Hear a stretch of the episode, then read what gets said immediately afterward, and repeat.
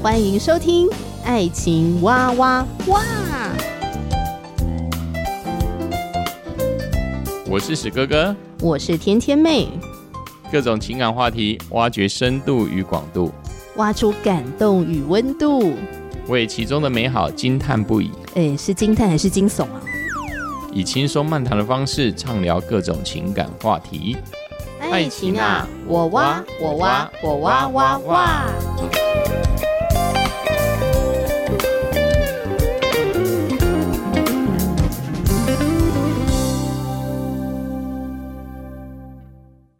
亲爱的朋友，我是天天妹。今天呢，还是天天妹自己来当家，邀请到我的好朋友阿比老师来到节目中跟大家聊一聊。Hello，Hello，天天妹你好，听众朋友大家好。是阿比老师呢，是未婚联谊平台爱抵达的创办人。那我们今天要聊的主题呢，是当自卑压垮你的爱情。就是感情变化的凶手可能有很多个原因，嗯，但有时候可能不是你们的差距，而是自卑感在作祟。对，那有一个案例是这样的哈，这个案主，这个女主角呢，从小到大都觉得自己长得不漂亮。嗯，那虽然从高中之后一路也都有谈恋爱的对象。但是她认为自己呢，就是一个比普妹还要再普的女子，就是普通到不行的那个感觉。嗯、那甚至连她的前任男朋友都会看着她说：“你真的好丑哦，但我还是爱你。”可是这样的玩笑话，呃，还是重重了打击她原本就很脆弱的那个自信心。嗯。那她现在呢，跟她现任的男朋友已经在一起满一个月了。那她总觉得啊，我怎么那么好运，可以碰到现任呢？他外表长得也很不错，然后个性也蛮温柔，甚至呢会捧着她的脸说：“你好漂亮，你好漂亮，我好爱你，我很幸运可以跟你在一起。”等等等。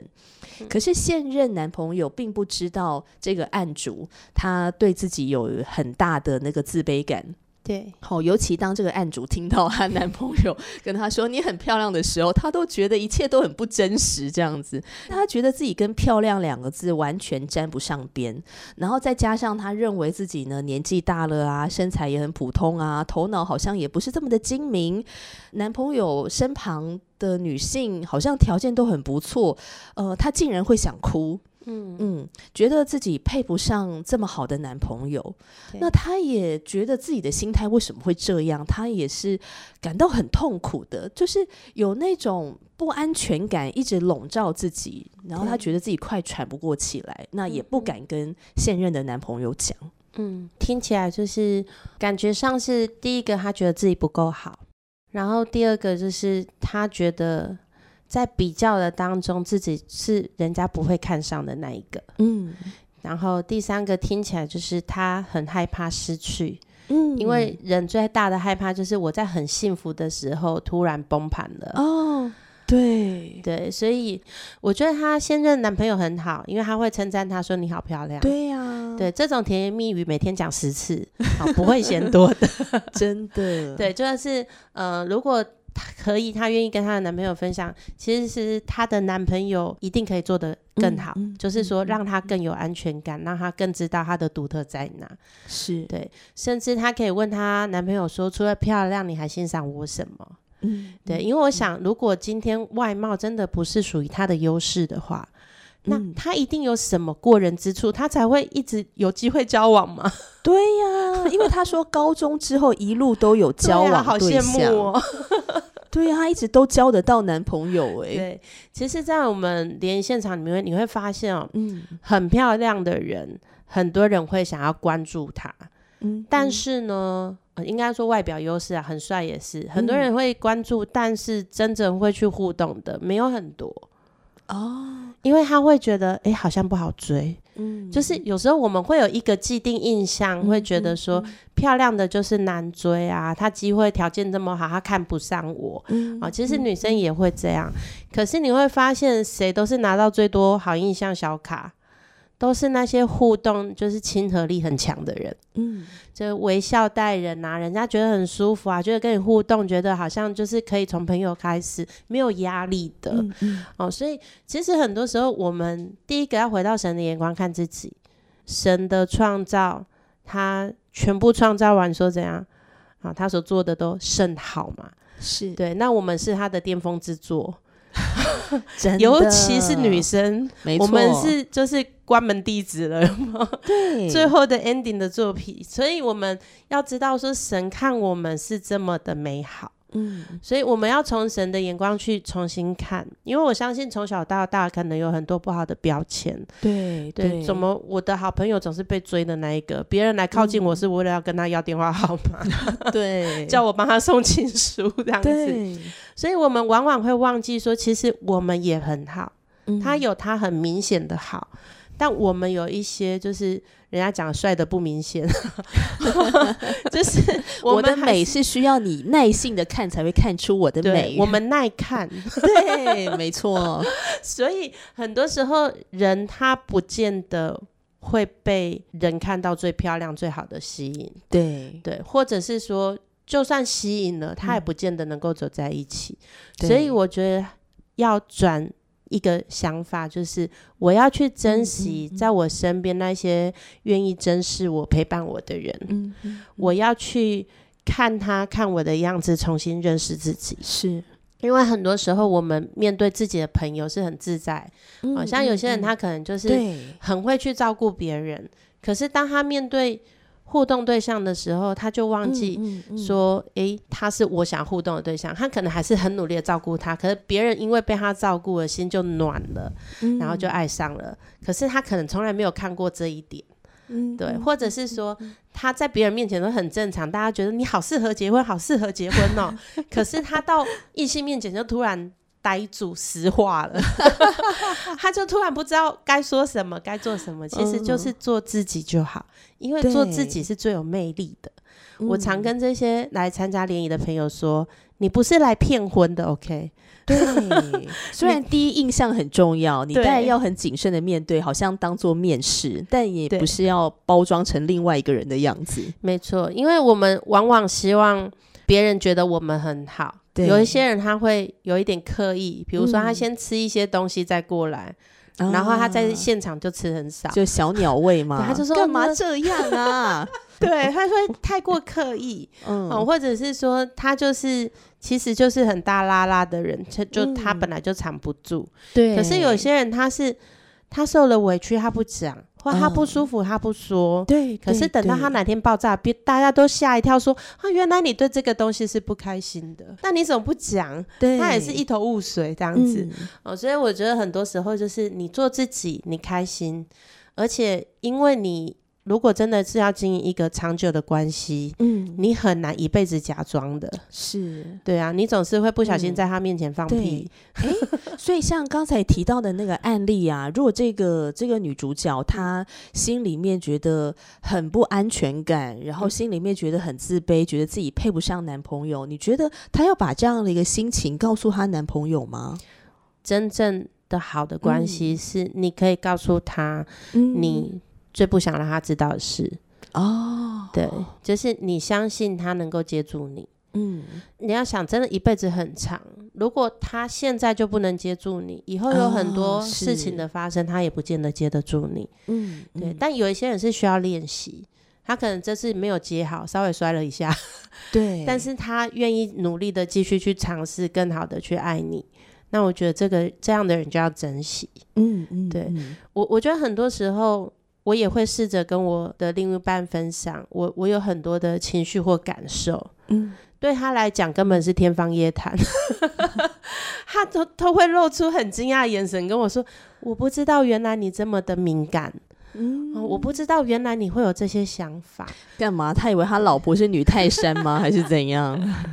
然后他就会很真诚的跟我道歉，或者是他会很真诚的给我一个拥抱。对，嗯、所以我觉得那那个关系反而会更靠近。嗯，对，如果我们因为害怕什么东西都不说，自己承担着，是，那其实跟单身好像也没什么两样。对，而且我觉得真的有时候分享脆弱的时候是能够让关系更靠近的。对，嗯，但一定要确定他是一个可靠的对象。嗯，对，你不要就是呃，任何一个人来问你都跟他讲，这其实没有必要。嗯对，就是我们还是要慎选朋友这样子。嗯，对，嗯，提到这个个案的故事嘛，他说前任会看着他说：“你真的好丑哦。”但是他后面又会接着再说：“但我还是很爱你。”我觉得这种话听起来就很 PUA 哎，说不定这个案主很不错，就是、但是这个前男朋友就一直在故意打击他，有没有可能呢？嗯、呃。我觉得不一定到 PUA，但白目是有的，超白目的这种话真的很母汤这样子。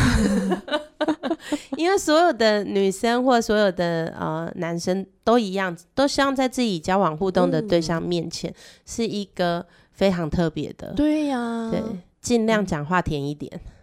呃，像我是也是属于比较没有安全感的人，对，我都是直接要求我老公每天睡前要讲十次我爱你。很棒啊，这个非常具体嘛，就是我直接让你知道老娘我需要什么，请你来满足，赶快。我们不要就是一直让对方猜，对，哦，就是我常会开玩笑，有时候我们都说你猜猜看，你猜猜看，可是有时候我们可能自己都不知道我们怎么了，嗯、那这样又要叫人家猜，真是不是很合乎道理，太没有道义了。我觉得还有一种情况吼，就是在恋爱当中，嗯。呃，叫做永远谈不了的恋爱，悲剧英雄式的单恋，嗯、这个会不会在联谊现场也看到蛮多的？会啊，假设我们两个是好兄弟，对，我们觉得同一个对象，我们都很欣赏，嗯。这种是最害怕的，就是在联谊场合里面 怎么样？我们两个好朋友喜欢欣赏的是同一个，那怎么办呢？哦、有一些悲剧英雄式的，他就觉得牛哩牛哩，我就是朋友是一辈子，对不对？一辈子的朋友，老婆不一定会在一起一辈子。有些人他会有这种，就是一个、嗯、一个观念，就是说我牺牲吧。我就是大爱的，嗯、我就是成全你们。其实他有一个概念，就是其实我比你更厉害，我比你更优秀，我比你更考量了一切。哦，对，像以前有一部呃偶像剧叫《我可能不会爱你》，对，里面的大人哥深深虏获了许多少女的心这样子。可是我真的觉得他很渣，怎么说？怎么说？因为他不主动表态。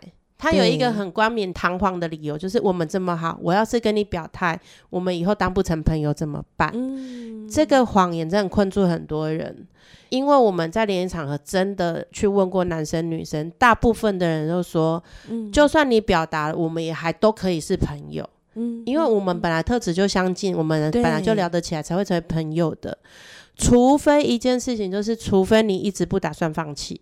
你还一直纠缠吗？一直想要表态，一直要干嘛？让我觉得说困扰了，我才会放弃。第一个大人哥不主动表态，对，然后以至于他错失了自己跟对方互动的机会跟时间，然后以至于对方也只能把他当好朋友，因为他不知道。你，到底是怎样？对啊，你你都已经表态我们是好朋友，我还能怎样？我倒追吗？然后甚至是他们各自有彼此的对象的时候，大人哥心里还是最挂记着女神，嗯、所以他对那时候的女朋友是很不公平啊，哦、真的。所以我会觉得，对我来看，我会觉得我很不喜欢大人哥这样的角色。嗯、可是这样的角色在我们、嗯、呃联谊互动场子里面其实是看得到的。我欣赏的人喜欢另外一个，嗯、我还帮他追另外一个，到底在干嘛？你在演偶像剧是不是？自以为情圣还是怎样？可是他这样浪费了很多自己的时间。对呀、啊，对，甚至是因为他心里还挂着一个人，所以他去互动的时候，他也没办法专心。对那些互动对象，其实是不合理。嗯嗯嗯嗯、当他今天心里有牵挂的时候，我会觉得说，就是好好的去试试看。你去试，就是一翻两瞪眼，嗯，五十五十的几率。要或不要嘛？嗯嗯，嗯，但你不是，你就永远卡在那里。嗯，那你试了，至少知道我还要不要继续做这一个护花使者？对，还是我应该要赶快把我正确的那一朵花找出来，好好的去陪伴他。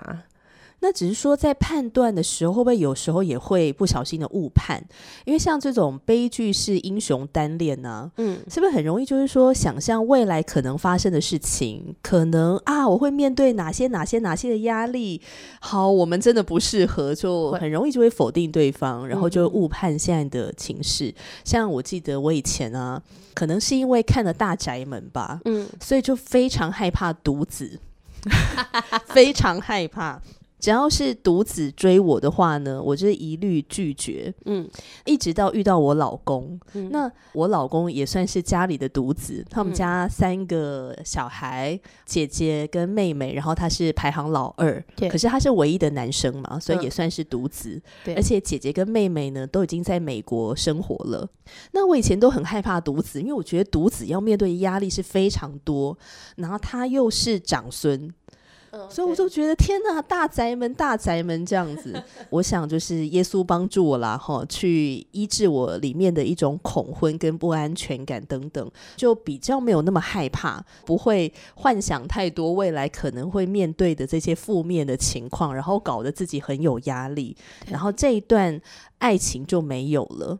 所以是不是真的蛮多人遇到这种情况？其实很多啊，嗯、像。有一些人，他对生育感到有压力的，或者是对婆媳问题感到有压力的，对，他们的想法都会比较多一点。哦，对，我也很害怕婆媳。就以前有一些人，他可能四字头了，就是他会觉得说，如果这时候叫他生。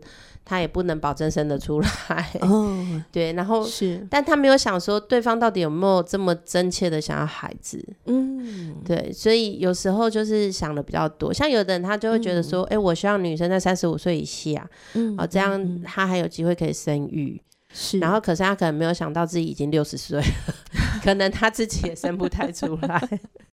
很多时候是我们会为一些事情想了过多，比如说，嗯嗯嗯、如果我今天选他，我真的很喜欢他，可是我知道他不是我妈喜欢的类型，对，那我就说你能不能为自己的选择负责？对，如果今天听到对方的妈妈很强势啊，在家里是有话语主导权的人，嗯，然后他就会觉得说，好好担心哦，以后他会不会勉强我干嘛？嗯，对，很多时候就是说，我们要了解两个人的互动。就是有两个人一起决定，嗯，他们要彼此委身，他们也是互相的关系，所以我们不能擅自的为对方做选择，嗯，嗯，嗯，那我们可以把我们的担心丢出来，让对方知道说我们其实有这个想法，嗯，那这时候千万不要做一个传声筒。不要说我女朋友怎么说，我男朋友怎样说，而是你们两个沟通好了，觉得说这个方法是好的，嗯、然后再各自的去跟自己的家人沟通。嗯，对。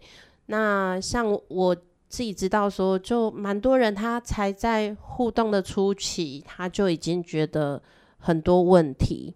其实我会让他们去做一个评判的标准，就是说，第一个，他这个有没有真理可以解决？哦，圣经是怎么说的？圣经没有说的都有弹性嘛？对 对啊，只要不是犯罪的都有弹性，所以呃，你们两个人讲好是最优先的。嗯嗯嗯、然后再就是，如果他在这一些谈论的过程当中，对方的反应是什么？嗯嗯，所以对方是完全不能接受，还是说他的反应让你知道他他有一些疑虑？嗯。所以其实，在互动的当中，我们是很需要观察、聆听，然后跟分享的。嗯，因为这些沟通会帮助婚后的生活。是对，所以很多人他可能在谈的过程当中，他就会觉得，哎，我男友好小气哦。我说怎么了？他说我就是请他出差帮我带个礼物。他说，可是我们钱都有一些规划了，然后我觉得他很不看重我。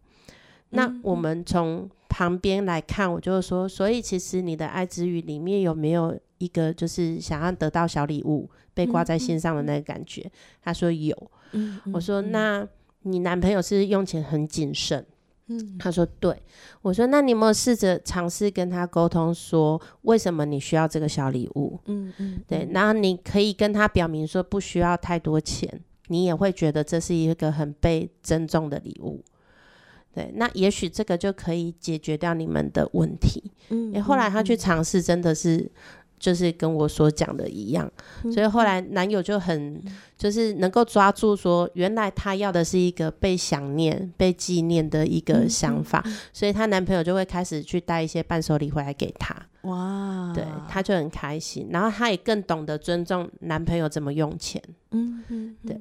对呀、啊，我觉得根本很多就是沟通的，就是说到底会不会沟通，到底会不会经营关系，对，就很多时候都没有，还没有互动。对呀、啊，还没有互动，然后你也没有把你心里面的，就是你的想法讲出来，可能也不知道怎么讲，或者是害怕讲出来会不会得罪对方，对，就心中有很多的害怕，以至于说你的感情就在这个害怕当中就结束了，然后也没有交到朋友。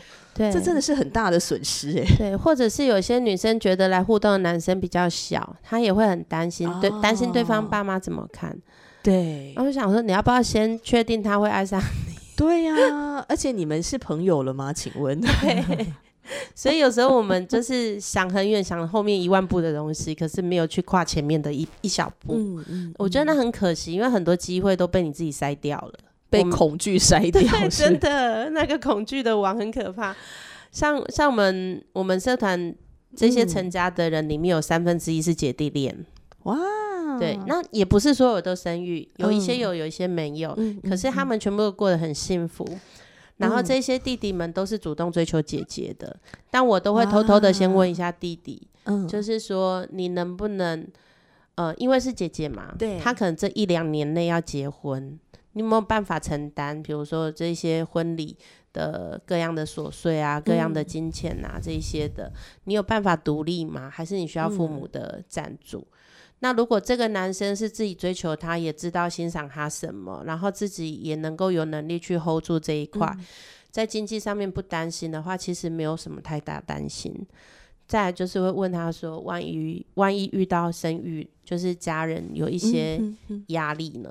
嗯。嗯嗯那你会怎么做？或者是说，万一真的真的都没有小孩，你会不会埋怨女生？嗯，对我，我觉得我尽可能的能够让他能够先有一个可能的状态，让他去做选择。哦，那当他都给了一些很不错的答案以后，就说那没问题啊，你就追啊，你们就放心交往啊。嗯，对，这样子结婚的好几对，三分之一耶，大概有快三十对了。对，而且大部分差三到六岁，嗯，嗯，然后差最多的那一对是差九岁，嗯，对，所以我，我我觉得其实真爱其实不分年龄，很多男生我事后问他们都说，我其实比较在意的不是年龄，嗯，嗯，嗯，大我一些没有关系，但他不要像个妈妈一直盯我，他他要能够把我当一个先生去尊重，然后我们互动很舒服，嗯，我觉得就好。这个我虽然比我老公小九岁哈，但是结婚到好像第三年吧。有一天呢，我在那边督促他喝水的时候，然后我老公就说：“你这个叫做阿妈觉得你渴了。”就我就在想说，我比你小九岁，但有时候我也觉得我好像像个妈。我就说我不要当你的妈，我要对。就可能我们女性会很想要照顾我们所爱的老公啊，这样子，长子啊。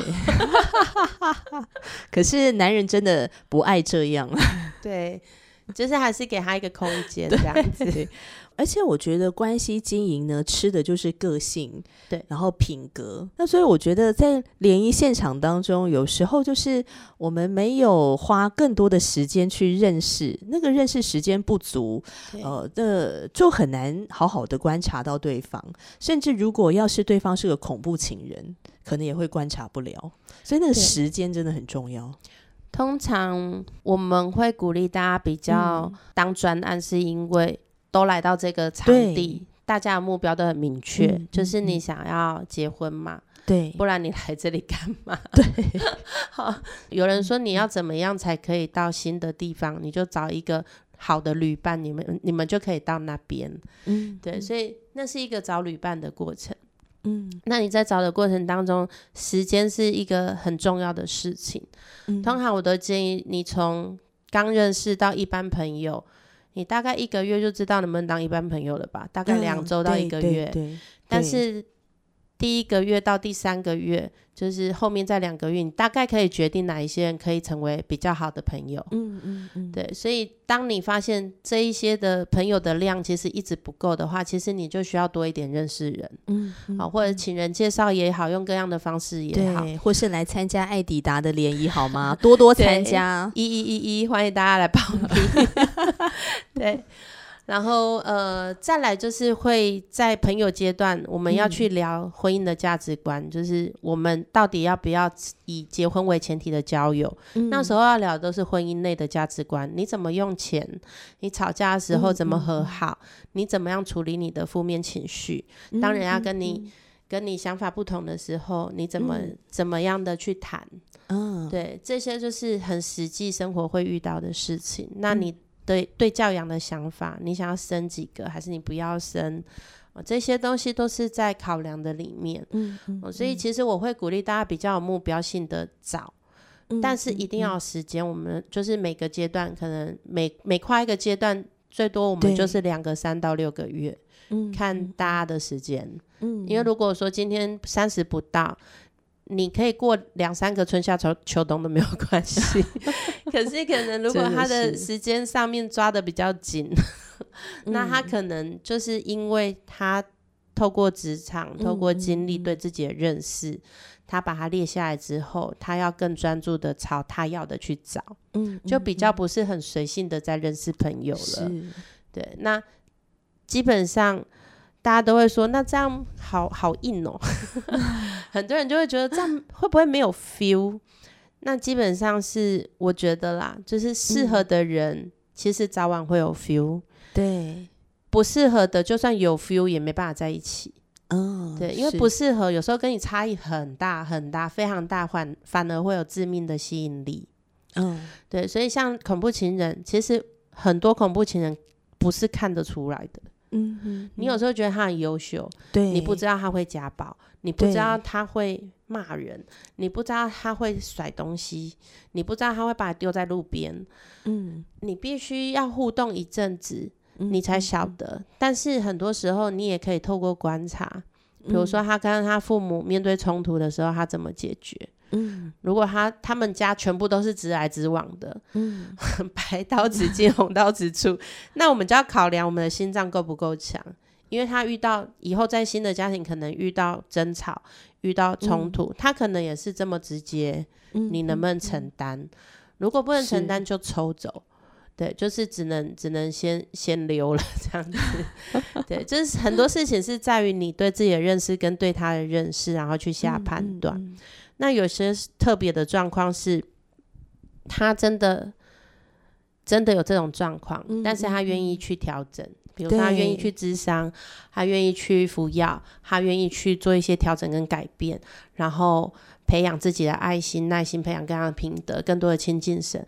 少数这样的状况，他是 OK 的，嗯，就是说你你觉得他所表现的态度是让你觉得你可以接受的，嗯、那这样的人可以继续。嗯。对，但大部分的恐怖情人真的是互动到一个程度，你才会看到。是，但我通常会教基督徒要做一个很重要的祷告，在互动的时候，嗯嗯、就是天父，请你要显明适合或不适合，不适合的各样的点都赶快显明出来，嗯、让我知道可以不用继续耗损我的时间跟心力。嗯嗯嗯、对，我觉得这个祷告很重要，就是。